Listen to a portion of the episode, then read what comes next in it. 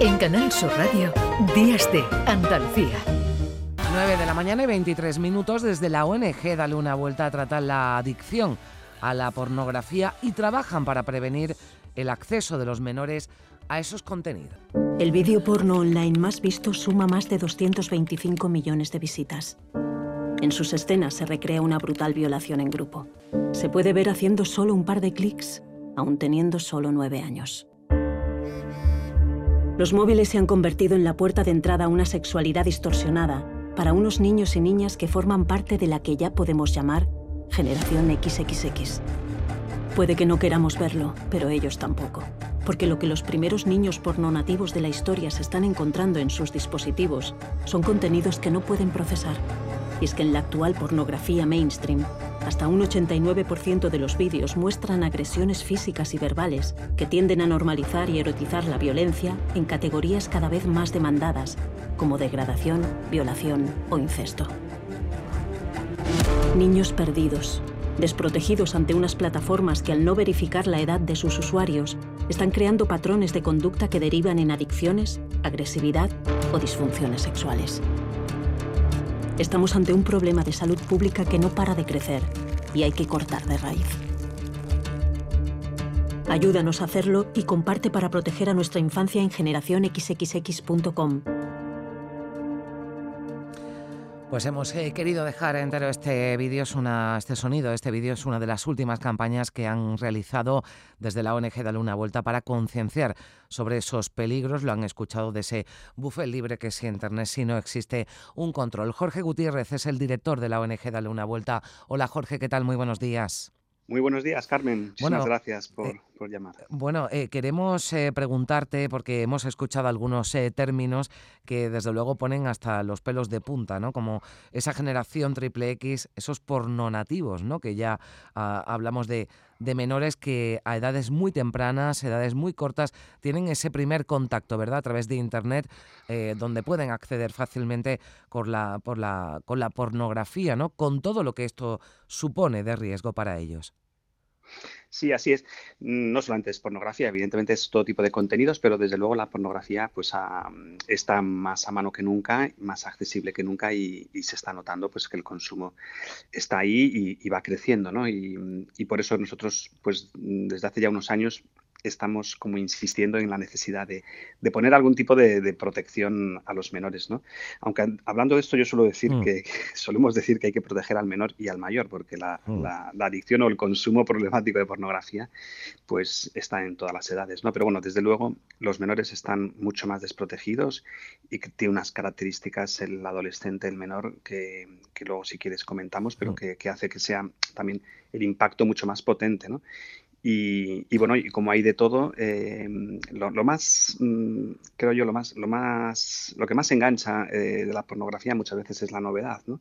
Mm. Y al haber tantísima variedad, tantísima novedad en Internet con miles, millones de vídeos tan diferentes, pues eso lo hace realmente como muy atractivo. Mm. Eh, ¿Qué, te parecen, Jorge, estas medidas de, de control, esos planes del gobierno?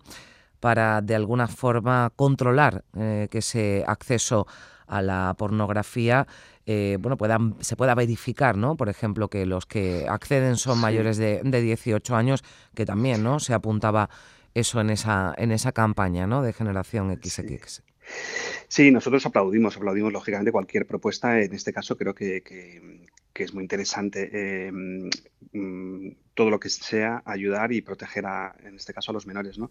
Lo único que la legislación mm, quizá no es tan, o sea, una nueva legislación creo que es, no es indispensable porque ya hay un marco legal eh, que se puede utilizar. Eh, quiero decir que, con la ley de servicios digitales, la ley de, comunicación audiovisual en España, ya hay un marco pues, para actuar. ¿no?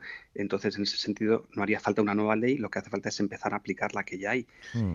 Y en cuanto al control de acceso, creo que es necesario, pero a la vez también creo que hay que tener mm, eh, proporcionar muchas muchas otras medidas, ¿no? O sea, creo que es insuficiente. Incluso iba a decir que nosotros pensamos que tampoco es lo más importante el control del acceso. Hay que hacerlo, sí, es necesario, sí, pero creo que es también tan importante o más, pues todo lo que tiene que ver con la formación, educación y, tantísimas otras cosas, ¿no? Pero bueno, desde luego es un paso adelante que creo que es necesario y que ha llegado un momento en el que hay que hacer algo más de lo que se está haciendo, porque ahora mismo mm, cualquier mm, menor, cualquier persona puede acceder a contenidos extremadamente violentos, extremadamente pornográficos Mm, sin ningún tipo de, límite. ¿no? Con esos eh, peligros ¿no? de los que hablábamos eh, por normalizar por erotizar la, violencia, cuando estamos hablando de niños que se están formando, que están formando su cerebro y que reciben esto como algo normal, ¿verdad? Es que ese es el tema, que yo creo que, aquí, pues también si, si, conocemos y si nos dejamos llevar por, lógicamente por la opinión de los expertos, pues se suele decir que el cerebro pues, de un menor, de un adolescente, está en desarrollo, sobre todo la corteza prefrontal, que es más moldeable, que es por tanto más vulnerable, que por otro lado sienten como real lo que ven, no, no, diferencian tan fácilmente como un adulto. Entonces, en este tipo de, vídeos y de escenas, pues, pues ver como real lo que ven, pues también tiene evidentemente sus, sus consecuencias. Que también los recuerdos y los hábitos más potentes de una persona en general se crean en la adolescencia, por tanto, si ven contenidos muy extremos, muy eh, pues de, este tipo, mm, es fácil que se les quede grabado durante un tiempo y que, tengan sus consecuencias en su sexualidad futura. Y luego, por último, que también son los menores son más vulnerables a la adicción, en definitiva, porque sus, mm. son más sensibles al, como a su sistema, al sistema de recompensa del cerebro, es decir, necesitan como más gratificaciones, también porque suelen ser más impulsivos en la, en la adolescencia, son más curiosos, son más, bueno, todo eso hace un caldo de cultivo muy, muy, muy interesante en el sentido de que, de que son más, es más peligroso todo, en ese, mm. de alguna manera, ¿no? Esos contenidos, bueno, nosotros también solemos decir una, una, cosa interesante que de sentido común al final para tantas familias, ¿no? Que es esa, como hablamos de, del peligro de la soledad, del aburrimiento y de la curiosidad, que son términos mm. buenos, son términos que, que, no es malo estar solo ni, ni estar aburrido un poco, ni, y la curiosidad pues es algo pues fantástico, pero, pero si se dan en un nivel alto, pues es más fácil también que un adolescente pues termine, termine entrando en este tipo de contenidos.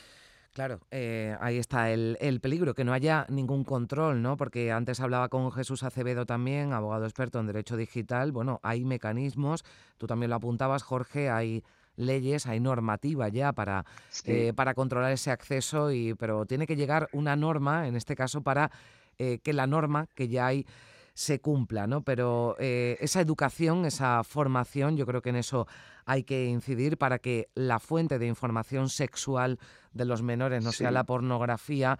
Eh, hay un estudio ¿no? en el que acompañaba esta campaña de la que eh, nos hacíamos eco.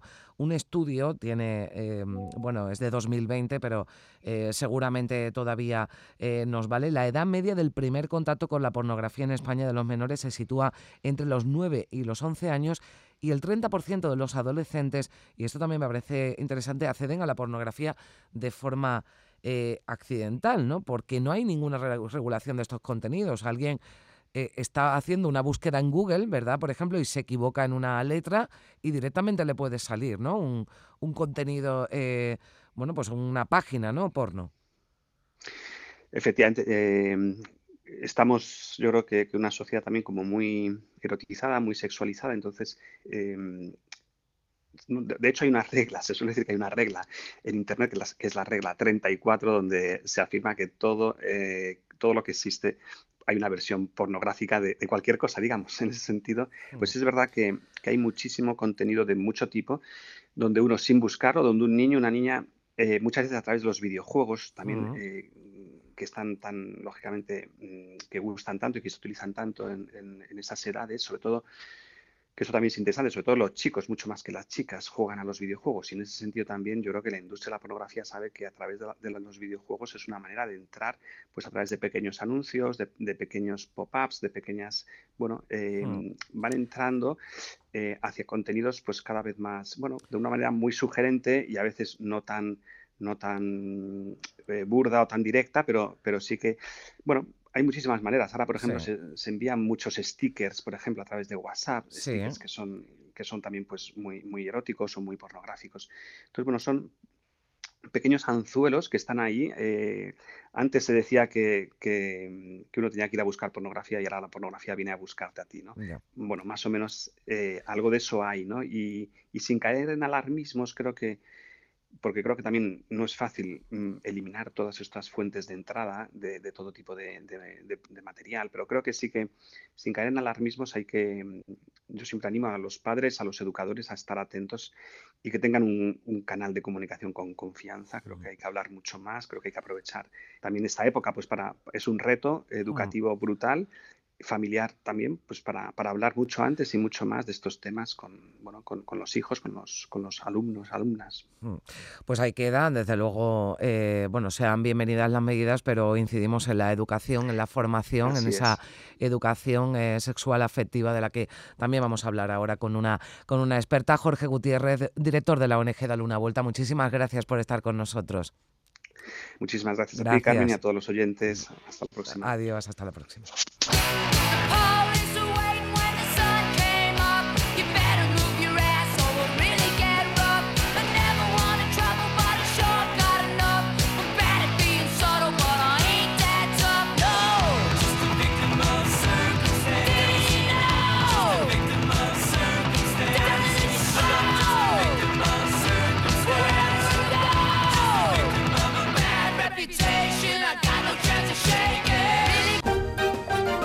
Canal Sur Radio, Días de Andalucía.